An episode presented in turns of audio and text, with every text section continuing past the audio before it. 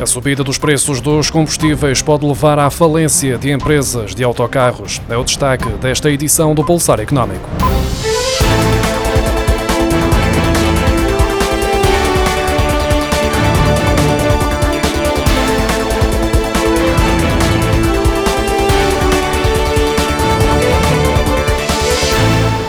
A Associação Rodoviária de Transportadoras Pesados de Passageiros alerta que o setor pode entrar em falência ou passar a abastecer em Espanha, face ao aumento do preço do gasóleo.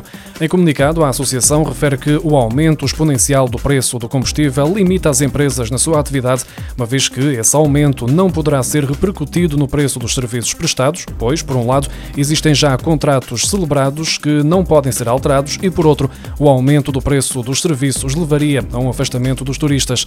A ARP considera incompreensível o tratamento diferenciado dado ao transporte pesado de passageiros face ao de mercadorias, tendo em conta que, para os autocarros, tem vindo a ser sucessivamente recusado o benefício do gasóleo profissional.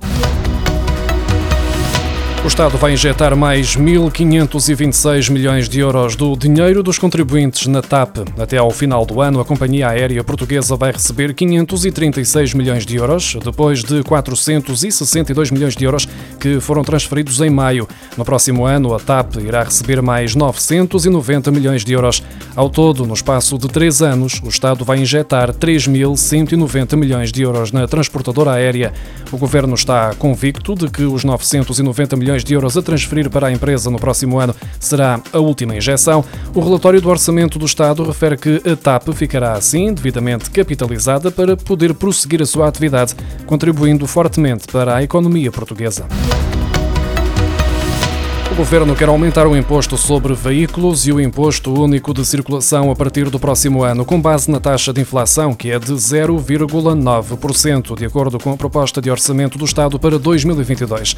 O governo prevê, com esta medida, que na receita do ISV tenha uma recuperação em 2022, aumentando 29 milhões de euros face a 2021, totalizando uma receita de 481 milhões de euros.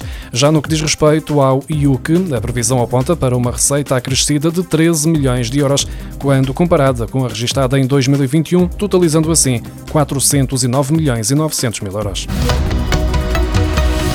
De acordo com a proposta de orçamento do Estado para 2022, o Governo espera arrecadar 10 milhões de euros com a aplicação de uma contribuição sobre as embalagens de plástico ou de alumínio de utilização única em refeições servidas em estabelecimentos de pronto a comer para levar ou com entrega ao domicílio.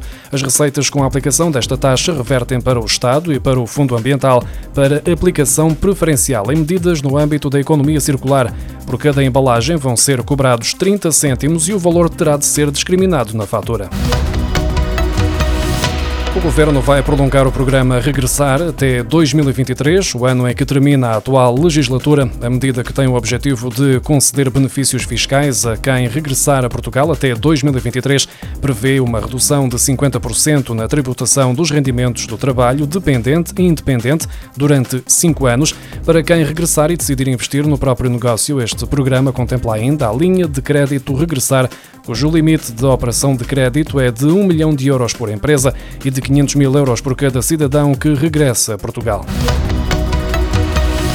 As pensões até 2 IAs vão ter uma atualização próxima de 1% em janeiro, à qual será somada em agosto uma subida até 10 euros para as reformas mais baixas, de acordo com a proposta de orçamento do Estado para 2022, acima dos dois indexantes de apoios sociais. O mesmo é dizer para reformas acima dos 878 euros e em períodos como o atual, em que a evolução do PIB é inferior a 2%, a lei determina que a atualização seja feita apenas tendo como referência o indicador indicador da inflação, estipulando que entre 2 e até 6 IAs haja um aumento em linha com a taxa de inflação média dos últimos 12 meses sem habitação, deduzida de 0,5 pontos percentuais, e entre 6 e até 12 IAs em linha com a inflação, deduzida de 0,75 pontos percentuais. O orçamento do Estado para 2022 contempla um novo aumento extraordinário para as pensões mais baixas, até 1 IAs que, somado ao que resulta da atualização de 1% em janeiro,